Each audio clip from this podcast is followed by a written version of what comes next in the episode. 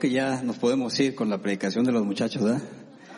La verdad que es un privilegio saber que nuestros hijos están aprendiendo la palabra y también dense un aplauso a ustedes mismos porque si no fuera que ustedes están ahí también para ayudarlos, apláudanse ya, porque realmente requiere esfuerzo, you know, decir, estar con los muchachos, eh, agarra tu Biblia, aprende el, pasaje, ¿no? Y, creo que ustedes también han hecho un muy buen trabajo, les animo para que lo sigan haciendo y de paso les animo también para que ustedes practiquen este, este bien que es muy bueno. Eh, nos hace bien a todos. La palabra de Dios, leerla, memorizarla. Hay un pasaje que guardarla en el corazón también. Y entonces eso es muy importante para nosotros como hijos de Dios, memorizar la palabra, siempre tener, tener este, en cuenta que la palabra de Dios es para nosotros eh, muy, muy importante. Es, una, es un motor para el cristiano, es algo que nos impulsa a seguir adelante. Amén. Bienvenidos a todos en Zoom y a todos los que estamos presentes. Gracias al Señor estamos aquí. Reciban un, un saludo de, nuestros pastores. Esperamos que vengan pronto y yo creo que la semana que viene ya, están aquí con nosotros. Entonces, mientras tenganlos en sus oraciones, que el Señor los siga bendiciendo y fortaleciendo en estos días. Amén. Amén.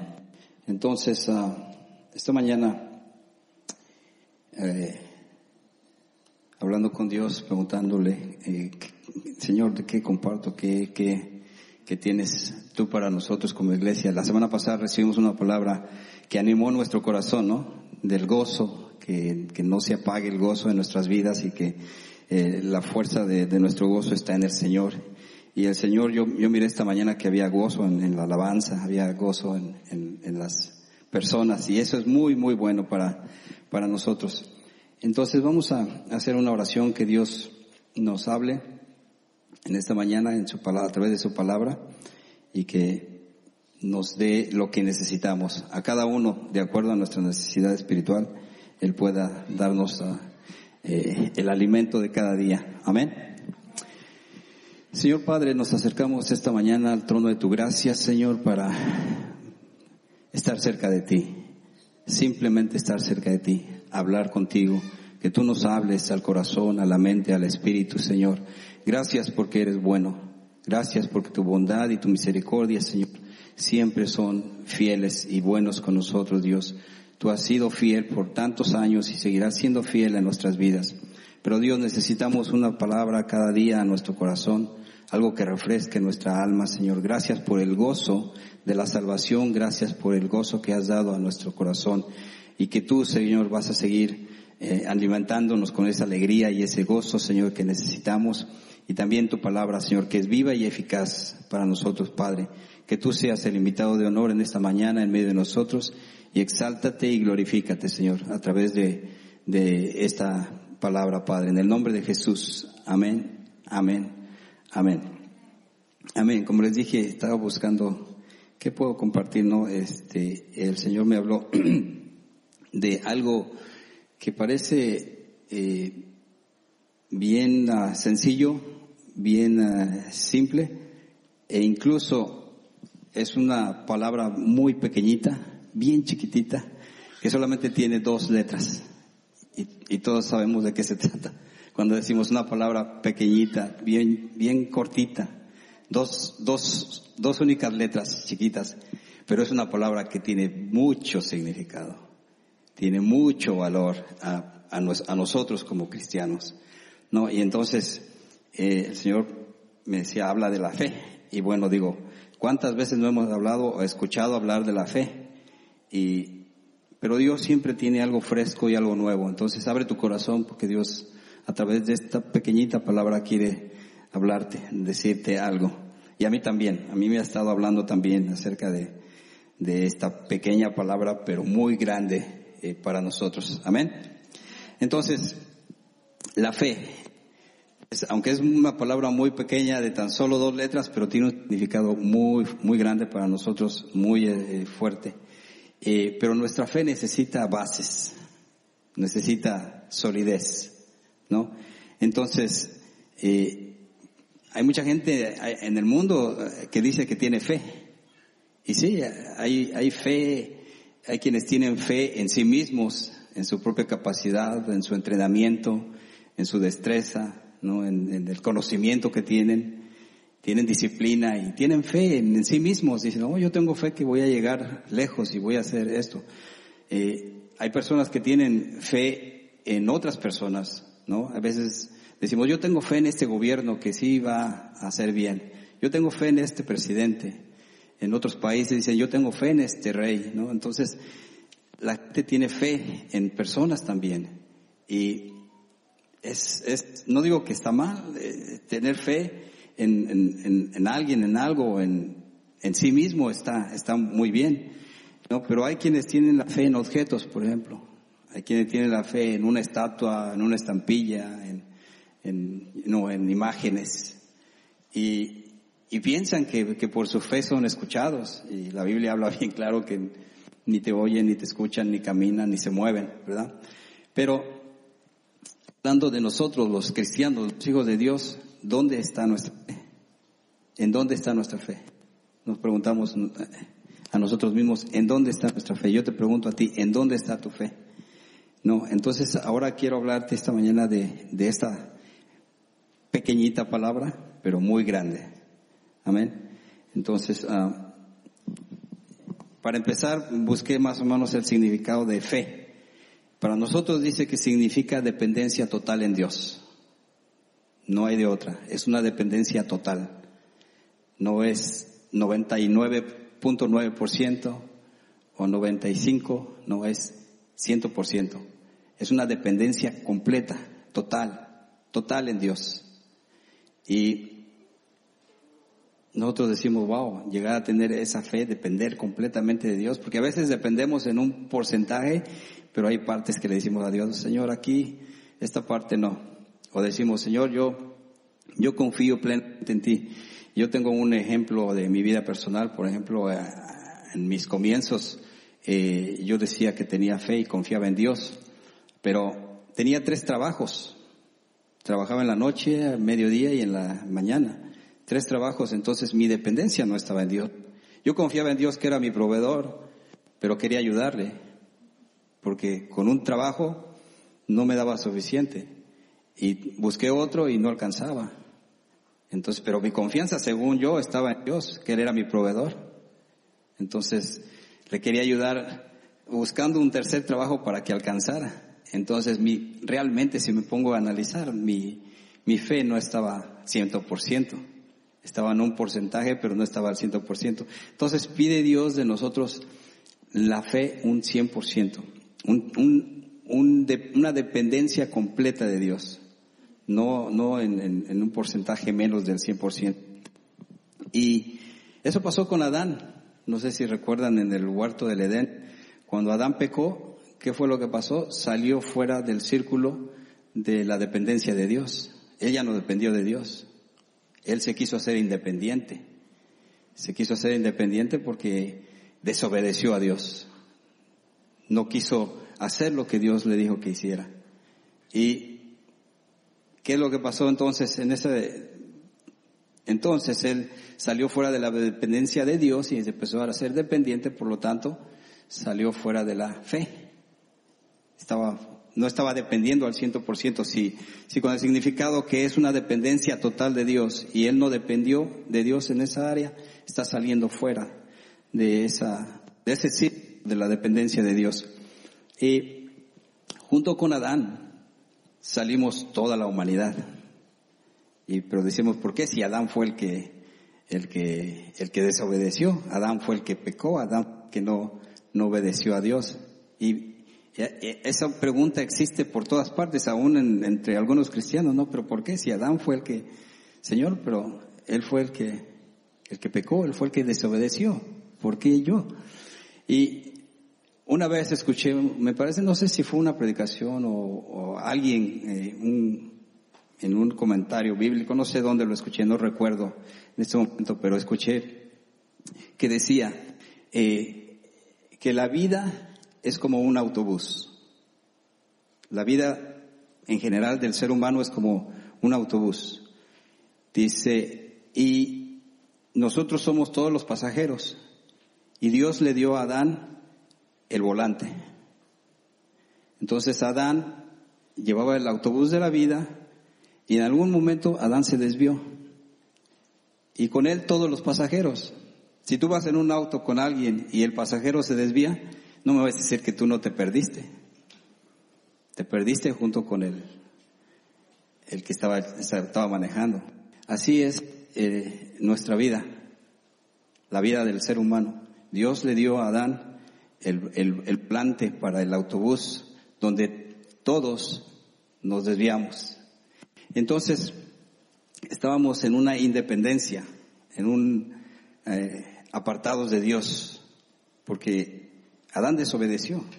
Él podía haber seguido el, ah, el mandato de Dios, obedecido la palabra de Dios, pero no le vamos a echar la culpa a Eva, porque Eva a lo mejor era la copiloto, pero no llevaba el volante, ¿verdad? Entonces Adán llevaba el, el volante y él desobedeció. Entonces, asimismo nosotros como humanidad, como pasajeros del autobús de la vida, también nos salimos fuera de la voluntad de Dios. Encontramos que después alguien recuperó ese volante, que es Jesús, ¿verdad? Y ahora estamos en ese autobús que Jesús conduce. Amén. Amén. Entonces, la fe es un acto de obediencia en respuesta a lo que Dios nos manda un acto de obediencia. ¿Cómo nosotros vamos a, agradar a Dios? Con nuestra obediencia. Es como nuestra fe es, eh, fortalecida, es, formada a través de la obediencia a, Dios. Tener fe en Dios implica un cambio de auto eh, o de autodependencia. Tenemos que aprender a dejar de depender de nosotros mismos y empezar a depender única y exclusivamente de Dios. Porque no es en nuestras fuerzas. Nosotros encontramos que una vez que nosotros recibimos al Señor Jesús, empezamos a vivir una vida de fe, ¿no? Ahorita, ¿por qué cantamos a Dios? Porque tenemos fe que Él está aquí. Sabemos que Él está aquí. La Biblia nos enseña que la fe es la certeza, la seguridad de las cosas que no se ven. Pero nosotros tenemos la seguridad que aunque no vemos a Dios, lo sentimos y sabemos que Él está aquí. Amén. Por eso le alabamos, por eso le adoramos, porque hay fe en nuestro corazón, porque tenemos una fe que Él ah, ha dado a nuestras vidas. Entonces hablemos de la base de nuestra fe. La base de nuestra fe está en tres, bueno, sí, yo puedo decir que son tres puntos. Uno es la naturaleza de Dios. El segundo punto va a ser la obra redentora del Hijo de Dios, que es Cristo Jesús. Y el tercer punto va a ser la palabra de Dios. ¿Ok? Vamos a ir uno por uno. Y la naturaleza de Dios en Hebreos 6:13 dice, porque cuando Dios hizo la promesa a Abraham, no pudiendo jurar por otro mayor, juró por sí mismo. Entonces la naturaleza de Dios es cumplir la promesa que nos ha dado. Él nos ha dado una promesa a través de Abraham. ¿Qué le dijo a Abraham? Que le iba a multiplicar como la arena del mar. Y, de ahí es que nosotros venimos a ser parte de esa promesa de, Abraham. Además, que tenemos muchas promesas en la palabra de Dios que nosotros podemos tomar personales. ¿Y quién de ustedes no tiene una promesa que Dios le ha dado que, que se ha cumplido? Ahora, ¿quién tiene una que todavía no se cumple, pero que se va a cumplir? Amén. Entonces creemos que las promesas de Dios, Dios es fiel. Dios es fiel para cumplir sus, sus promesas. Dios no cambia. Dios es el mismo ayer, hoy y por los siglos. No hay nada en Dios que cambia. Él es todopoderoso, Él es soberano, Él es eterno. Mira, si nosotros dejamos de reconocerlo, si nosotros dejamos de alabarle, si nosotros dejamos de exaltarle, si nosotros nos apartamos de Él, Él sigue siendo Dios. Él sigue siendo eh, lo máximo. Nada lo cambia. El, Dios no cambia.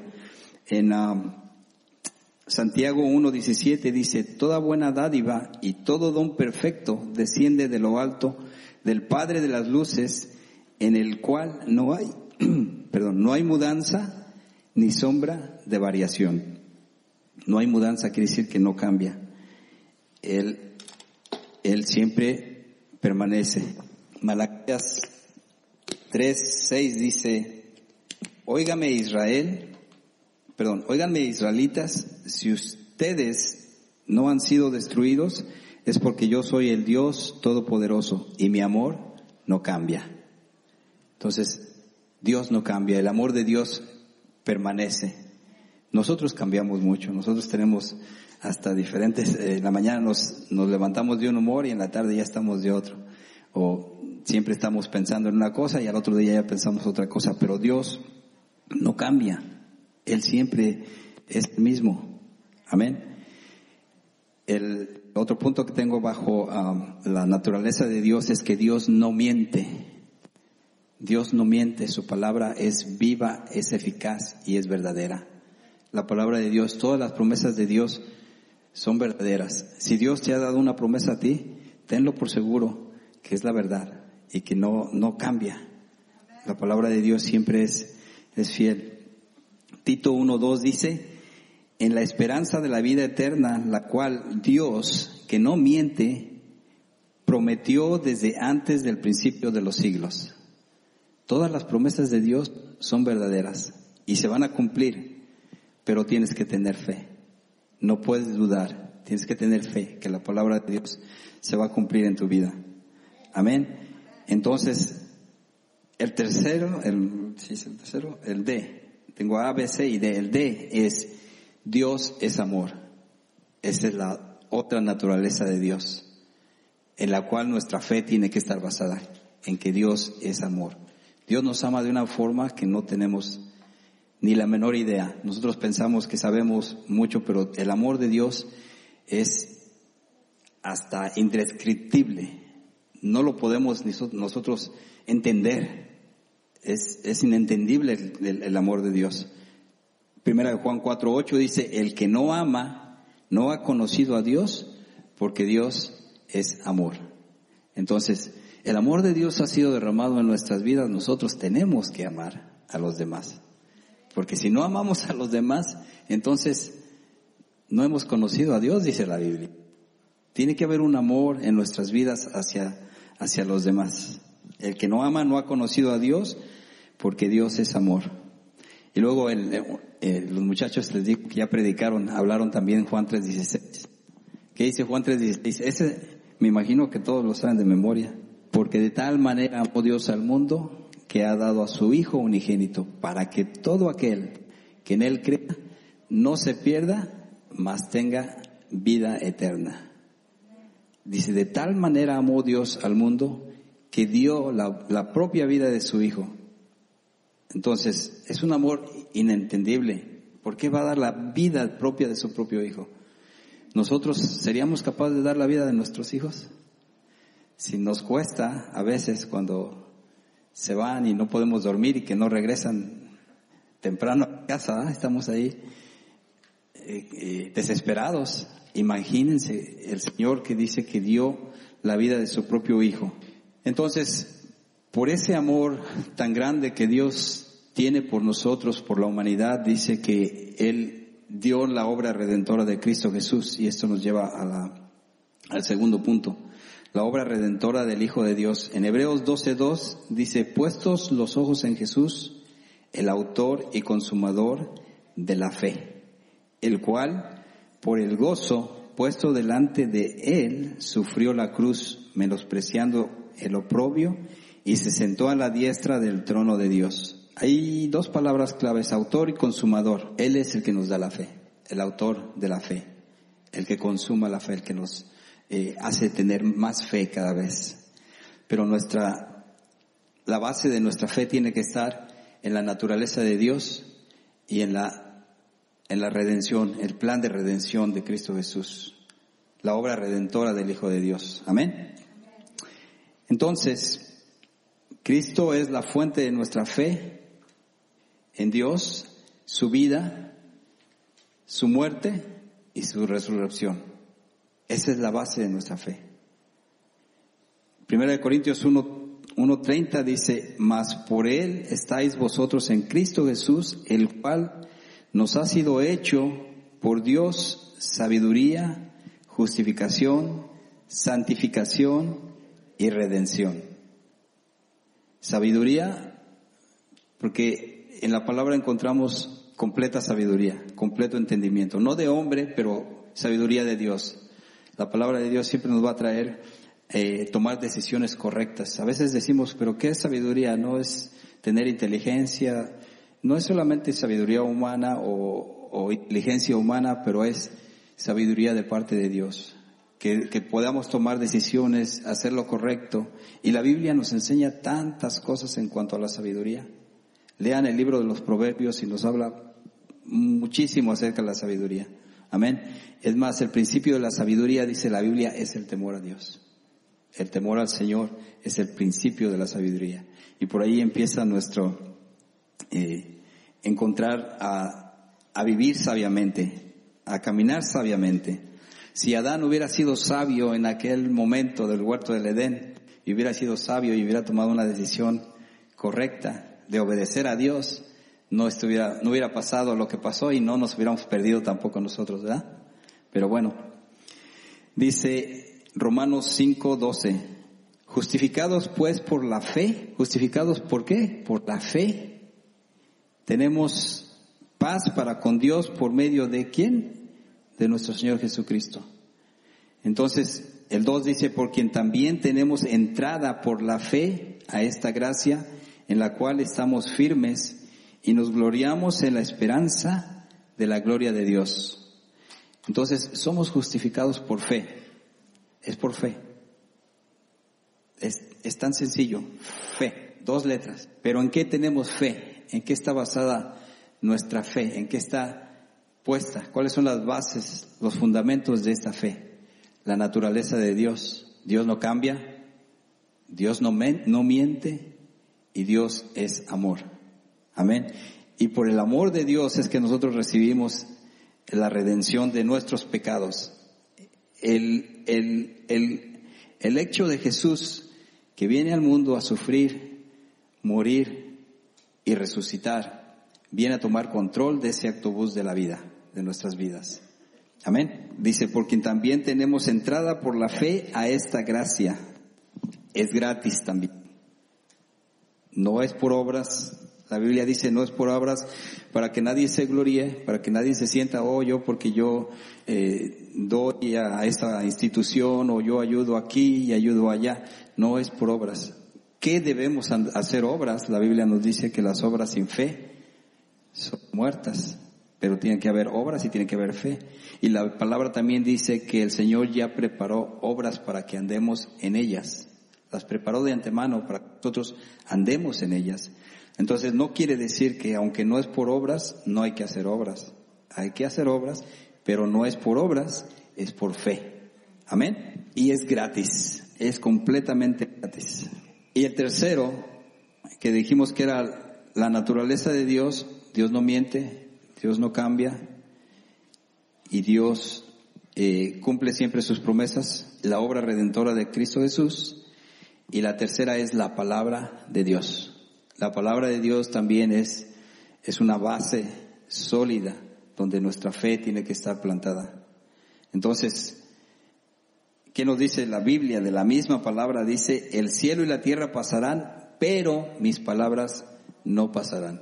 Todo lo que vemos, todo lo que, en lo, donde nos movemos, lo que nuestra, nuestra vida puede eh, mirar a su alrededor, todo va a pasar. El mismo cielo, la misma tierra va a pasar, pero la palabra de Dios permanece para siempre. Entonces tu fe, mi fe, tiene que estar firme, plantada sobre la palabra de Dios. Su palabra permanece firme para siempre.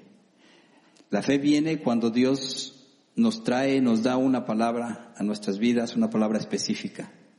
Ahí aumenta nuestra fe. Nuestra fe viene también por confiar en Dios y confiar en Dios es estar totalmente seguro de que uno va a recibir lo que le pide. Obviamente si le pides de acuerdo a su voluntad, la palabra de Dios dice así.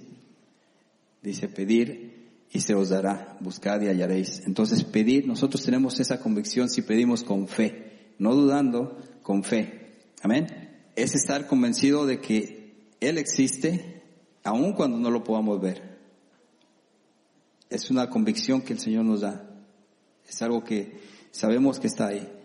Entonces la palabra de Dios nos enseña también de que debemos aprender a nosotros dar la palabra a otros, porque es la, la, fuente de la fe, es, es el ah, donde está plantada nuestra fe. Hebreos 6, 13 al 20 dice, porque cuando Dios hizo la promesa a Abraham, no pudiendo jurar por otro mayor, juró por sí mismo, diciendo, de cierto te bendeciré con abundancia y te multiplicaré grandemente. Ahí empiezan las promesas de Dios. Y acuérdense que Dios no miente, no falla y no cambia. Entonces dice, te bendeciré con abundancia y te multiplicaré grandemente. Cuando Dios le dio la promesa a Abraham, Abraham tenía que obedecer, ¿verdad? Parte fundamental de nuestra fe es la obediencia. Hablamos de, de Adán en el huerto del Edén. Pero Abraham obedeció a Dios. Por eso recibió la promesa. Si tú quieres recibir la promesa de Dios, las promesas de Dios que aún no has recibido, hay que obedecer la palabra de Dios. Hay que obedecer cuando Dios te, te habla. Y el 15 dice, y habiendo esperado con paciencia, alcanzó la promesa también espero. Hay veces que queremos recibir, recibir rápido, pero hay que esperar, hay que tener paciencia. Dice el 16. Porque los hombres ciertamente juraron por uno mayor que ellos, y para ellos el fin de toda la controversia es el juramento para, para confirmación. Nosotros regularmente cuando hacemos una promesa y que no te creen, dice, pero no te creo, decimos, te lo juro, ¿sí o no? ¿No? Y, naturalmente el hombre jura por alguien mayor, por alguien que aprecia, que aprecia mucho. Dios no tiene a alguien mayor que él. Él es lo máximo. Entonces por eso dice la Biblia que juró por sí mismo. Dice, porque, por lo cual, dice el 17, por lo cual queriendo Dios mostrar más abundantemente a los herederos de la promesa la inmutabilidad de su consejo, interpuso juramento. Hay una cosa aquí bien, bien ah, clara. Dice, por lo cual queriendo Dios mostrar más abundantemente a los herederos de la promesa. ¿Quiénes son los herederos de la promesa? Nosotros tenemos la promesa eh, de la vida eterna, tenemos la promesa de la salvación y además que todas las promesas que podemos encontrar en la Biblia y nos apropiamos de ellas son, son nuestras, ¿verdad? Entonces somos los herederos de la promesa. Y luego habla de la inmutabilidad. ¿Qué es inmutabilidad? Lo que hablamos al principio. No cambia, no se muda, no se mueve, es firme, es una promesa dada y nadie la puede quitar. Amén.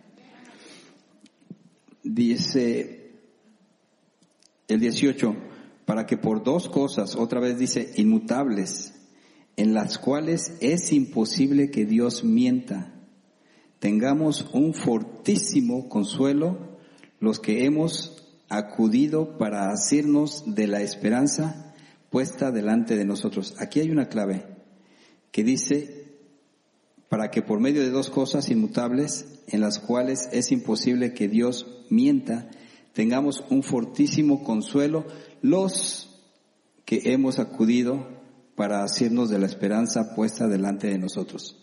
La esperanza puesta delante de nosotros ha sido la redención de Cristo Jesús. Por eso dice los que. Entonces, ahí entra, ahí es donde entran los que realmente recibieron a Cristo Jesús en el corazón.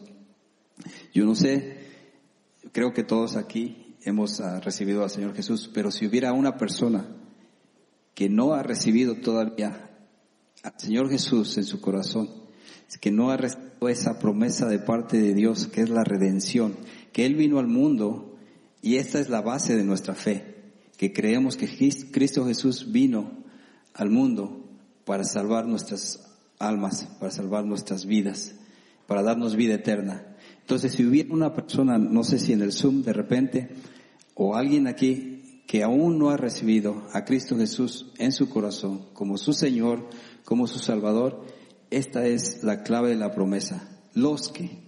Entonces, esta mañana es una muy buena oportunidad para tomar esa, esa decisión, obedecer lo que la palabra nos enseña. Amén. Entonces, dice el 19, lo, la cual tenemos como segura y firme ancla del alma. Es una ancla para nuestra alma. ¿Qué quiere decir un ancla? ¿Qué sabe con alguien que, que conozcas, que, que viva o conozca cerca del mar? El ancla es lo que usan para anclar el barco y que el barco no se mueva. Una vez que sueltan el ancla, queda firme y no se mueve. La palabra de Dios es un ancla para nuestra alma.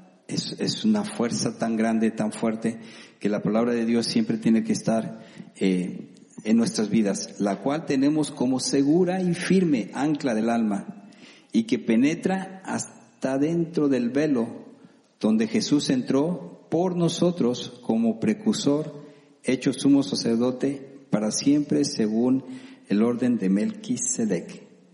Entonces Jesús entró el velo, ¿no? La Biblia nos enseña que eh, en el pasado para entrar a la presencia de Dios solamente el sacerdote podía entrar. Y tenía que, el sacerdote tenía que estar bien con Dios, porque si entraba a, a, la presencia de Dios sin haber estado a cuentas con Dios, no salía, lo sacaban. Amén.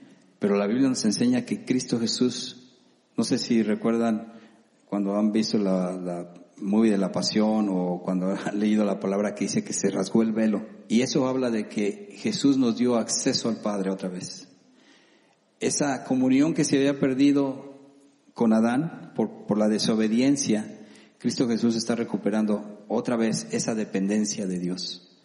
Y nosotros por fe tenemos que aprender a depender de Dios ciento por ciento. Entonces se rompió el velo.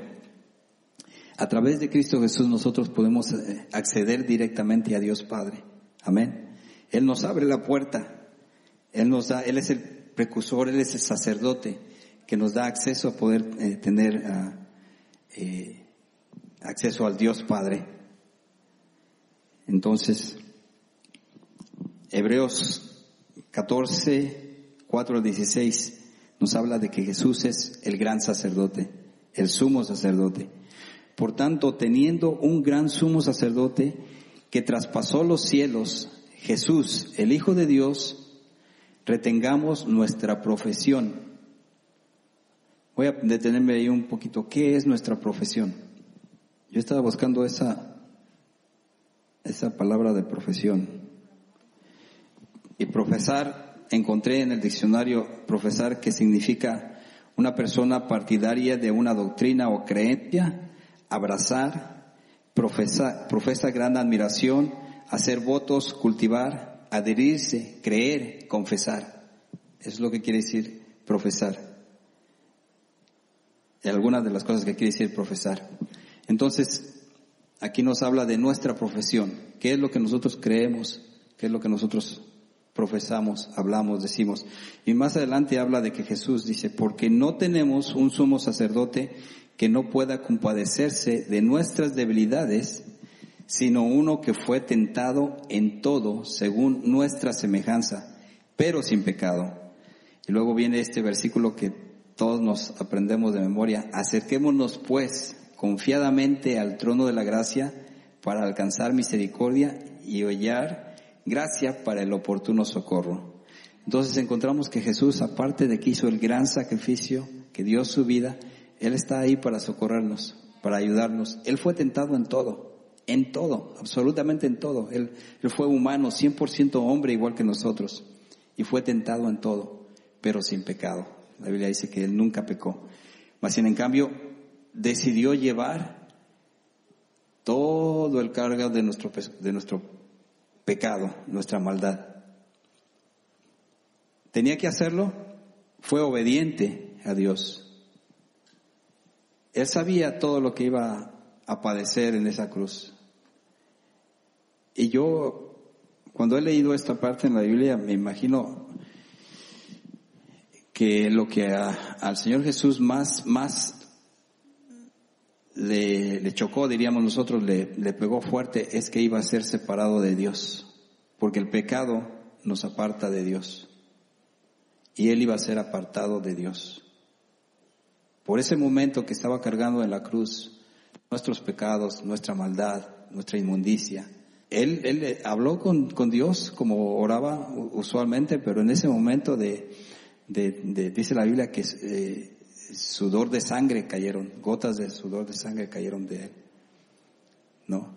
De la aflicción que estaba pasando. Pero en ese momento alzó sus ojos y le dijo, Señor, si es posible, quita de mí esta copa, pero que no se haga mi voluntad, sino la tuya. Entonces, aún él tuvo que tomar ese paso de obediencia. Y esa obediencia es la que nos hace a nosotros ahora tener acceso a, a la presencia de Dios. Entonces, es muy importante, dice, acerquémonos pues confiadamente. Ya Él lo hizo. Ya Él pagó el precio. Él se entregó a sí mismo por nosotros. Entonces, nosotros tenemos que tener la confianza ahora de acercarnos a Él, al trono de la gracia. Acuérdense, es, por gracia. Gracia viene de gratis. Es, un regalo. Solamente tenemos que, que tomarlo. Primera Timoteo 6, 11, 13 dice, la buena batalla de la fe. Y aquí dice, mas tú, hombre de Dios, dile a la persona que está a tu lado, ya sea hombre o mujer, hombre, hombre de Dios o mujer de Dios. Dile, dile, dile, tú, hombre de Dios, tú, mujer de Dios, muchacho, joven de Dios. No hay niños, pero tú, hombre, mujer hermano joven de Dios. Dice, huye de estas cosas y sigue la justicia, la piedad, la fe, el amor, la paciencia, la mansedumbre. Son poquitas cosas que tenemos que seguir, ¿verdad? Algunas de las que nos menciona la Biblia. Sigue. Y luego dice, pelea la buena batalla de la fe. Ok, entonces quiere decir que es una batalla también, que nos cuesta que no es, no es fácil, es una batalla en la cual nosotros estamos. Pero aquí te dice, me gusta que dice, echa mano, me parece que hay una parte, echa mano de la vida eterna. El versículo es uh, Primera Timoteo 6, del 11 al 13. Pelea la buena batalla de la fe, echa mano de la vida eterna. Y uno dice, echa mano, quiere decir que uses la palabra, la vida eterna que te ha sido dada. Dice, a la cual asimismo fuiste llamado habiendo hecho la buena profesión. Y aquí está la clave, habiendo hecho la buena profesión.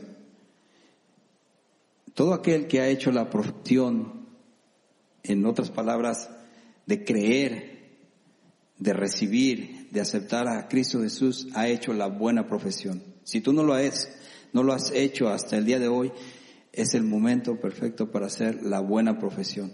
Profesar lo que hizo Jesús en la cruz fue para salvarte a ti, para darte vida eterna, para darte ese, eh, esa, esa fe que está basada en la naturaleza de Dios, que está basada en que Dios no miente, no falla, no cambia, que Él es firme en sus promesas y que Él va a cumplir sus promesas. Y si nos ha dado la promesa de la vida eterna, solamente hay que profesar. Profesar. Profesar quiere decir hacer una confesión de fe. Una confesión de fe donde tú le dices, Señor Jesús, yo creo lo que tú hiciste en la cruz y que lo hiciste por mí.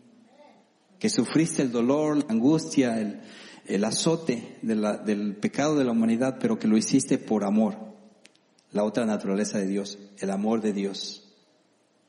El amor de Dios que dio a su Hijo unigénito para que todo aquel que, no, que, en Él crea no se pierda, mas tenga vida eterna. Y la, la profesar es creer, es decir, sí, yo creo, yo lo tomo, acepto esa promesa, la recibo, me subo al bus de la, de la vida donde ahora el conductor es Cristo Jesús No es más un Adán que falla, que pecó, es Cristo Jesús que toma el control de tu vida y te lleva hacia adelante. Amén. Entonces, dice el, me parece que quedé en el 13, te mando, te mando delante de Dios que da vida a todas las cosas y de Jesucristo que dio testimonio de la buena profesión delante de Poncio Pilato. Jesús dio la profesión de sí mismo ante Pilato. ¿Se acuerdan que Pilato le decía, tú eres el Hijo de Dios? Y Jesús dio esa profesión también delante de él, hablando la verdad acerca de él mismo. Entonces, Él nos da el ejemplo en todas las cosas, en todo. El Señor Jesús es nuestro ejemplo máximo para seguir en todo. Amén. Ahora, en cuanto a la palabra de Dios, hablando de, que también es una base, es un fundamento de nuestra fe, nosotros tenemos que cuidarnos también. Cuidarnos de, del error y la codicia. Nosotros tenemos que hablar la palabra de Dios como es. Todo lo que hablamos aquí y en cualquier lugar que hablamos acerca de Dios tiene que estar basado y fundamentado completamente en la palabra de Dios. Tiene que tener las enseñanzas que hablamos, todo lo que decimos, las doctrinas, tienen que tener su base y su fundamento en la palabra de Dios. Toda enseñanza debe ser juzgada a la luz de la palabra de Dios. Amén. Entonces, eh, la buena profesión es proclamar la verdad, la verdad, el Evangelio, no creer de doctrinas que no están fundamentadas en la palabra de Dios. Eso es lo que nosotros tenemos que cuidar en cuanto a nuestra fe, que nuestra fe no se, se desvíe. Porque como hablamos al principio, hay, hay, hay personas que tienen fe en los hombres, fe en, en otras cosas, pero nuestra fe tiene que estar basada en la naturaleza de Dios. Dios no cambia, Dios no miente, Dios no falla, Dios es amor. Tenemos la redención de Cristo Jesús que nos, nos ha, salvado que nos da la promesa de la vida eterna, pero esa es, esa es la verdad pura del Evangelio. No podemos eh, hablar algo que no está dentro de la palabra. Tiene que estar fundamentado 100% en la palabra de Dios, nuestro Evangelio. Ahora, profesar, una vez que ya hiciste la profesión o el, el, proclamar o el recibir, la aceptación de que recibiste a Jesús, también profesar es llevar, llevar. Y es algo que ya nosotros como cristianos debemos aprender a llevar el Evangelio, a llevar la verdad. Por eso hablaba de que cuidemos de hablar lo que no está dentro de la palabra. Debemos hablar lo verdadero, lo fiel, lo justo, lo que la palabra de Dios nos enseña. Tenemos que ser eh, cuidadosos de no entrar en el error, como muchas, no quiero decir más, pero nosotros tenemos que tener mucho cuidado, siempre buscar la dirección de Dios, la guía de Dios en hablar lo que es correcto. Amén. Entonces, no te desanimes, mantente firme, continúa en esta lucha para que se cumpla la voluntad de Dios en tu vida. La palabra de Dios es la base y el fundamento de la esperanza de nuestra fe. La palabra de Dios. No, no hay más. Amén. Entonces, ya para último voy a leer Romanos 10, del 8 al 10. Hermanos, ciertamente el anhelo de mi corazón y mi oración a Dios por Israel es para salvación. Mas, ¿qué dice? El, el 8 dice, mas, ¿qué dice? Cerca de ti está la palabra en tu boca y en tu corazón. ¿En dónde está la palabra? En tu boca y en tu corazón. Es muy lindo que los niños aprendan eh, eh, versículos bíblicos, pero que esos versículos bíblicos no solamente, salgan de la boca, pero que se, se graben en el corazón. Y eso es lo que nosotros tenemos que eh, enseñarles a ellos cuando les decimos, apréndete este versículo, pero que lo crean, que lo sientan, que lo tomen parte de su vida. Y eso es también para nosotros, que aprendamos los pasajes, pero no solo de labios, pero de corazón.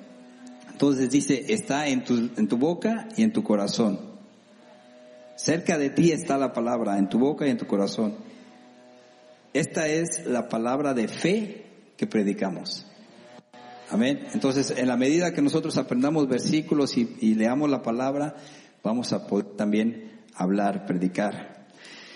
Y el 9 dice que si confesares con tu boca que Jesús es el Señor y creyeres en tu corazón que Dios le levantó de los muertos, serás salvo. Porque con el corazón se cree para justicia, pero con la boca se confiesa para salvación. Entonces, son dos cosas muy importantes, creer y recibir. Creyeres en tu corazón, creer y recibir, pero con el corazón se cree, pero se confiesa con la boca también, para salvación. Entonces, por eso de ahí es donde viene la confesión de fe. Si tú nunca has hecho esta confesión de fe, hoy, ahora es el momento donde tú puedes decirle a Jesús, Señor, yo creo con mi corazón y confieso con mi boca que te recibo, que acepto el sacrificio de la cruz, lo que hiciste por mí, y quiero vivir una vida de fe, depender ciento por ciento de ti y que tú me ayudes a seguir adelante. Yo te voy a pedir que cierres tus ojos esta mañana y si tú nunca has hecho esta confesión, este proclamar con tu boca. De repente lo has creído, de repente has escuchado y has creído, pero no has hecho una confesión. Una confesión habla de cuando lo hablas delante de otras personas. De repente estás en Zoom en tu casa, pero estás en la presencia de Dios también. Yo te voy a pedir que hagas esta confesión de fe. Y si es tu primera vez, el Señor te da las promesas que de las cuales hemos hablado esta mañana. La principal promesa es la promesa de la vida eterna. Y vamos a hacer una oración de fe, creyendo que los cielos están abiertos y que Dios está eh, mirándote ahí donde tú estás. Señor Padre, esta mañana nos acercamos al trono de tu gracia, como dice tu palabra, con toda confianza, sabiendo que tú nos oyes, sabiendo que nos escuchas. Y ahora en tus propias palabras, eh, haz esta confesión de fe. Señor Jesús, repite conmigo, Señor Jesús, yo te creo y recibo en mi corazón tu palabra. Recibo lo que he escuchado esta mañana, que tú eres mi Salvador, que diste tu vida por mí, que sufriste en un madero, que padeciste por todos mis pecados. Te pido perdón por mi vida pasada y te pido que me ayudes a vivir una vida nueva en ti. Tu palabra dice, Señor, que tú vas a estar conmigo y no me vas a soltar ni me vas a desamparar. Señor Jesús, confieso con mi boca que tú eres mi Señor, que eres mi Salvador y que quiero caminar cerca de ti. Ayúdame de hoy en adelante a vivir una vida correcta ante tu, presencia, ante tus ojos. Te doy gracias por la oportunidad que me das de comenzar una vida nueva en ti. En el nombre de Jesús lo confieso. Amén. Amén. Amén. Amén. Y si de repente nosotros que hemos ya estado en el autobús con Cristo de conductor, sabemos que no nos podemos perder porque Él, Él es el que conduce nuestras vidas. Pero afirma tu fe. Afirma tu fe en, en las bases que hemos escuchado esta mañana. La naturaleza de Dios. Dios no miente, Dios no falla. Dios cumple sus promesas. Amén. Y Dios es amor. Y el amor de Dios ha sido derramado en tu corazón, en mi corazón, en, en esta casa. Amén. Dios es fiel. Y vamos a creer que así como Dios ha derramado ese amor en tu vida, ese amor va alcanzar a otras personas también. Tú vas a dar amor a, a muchos otros más. Amén.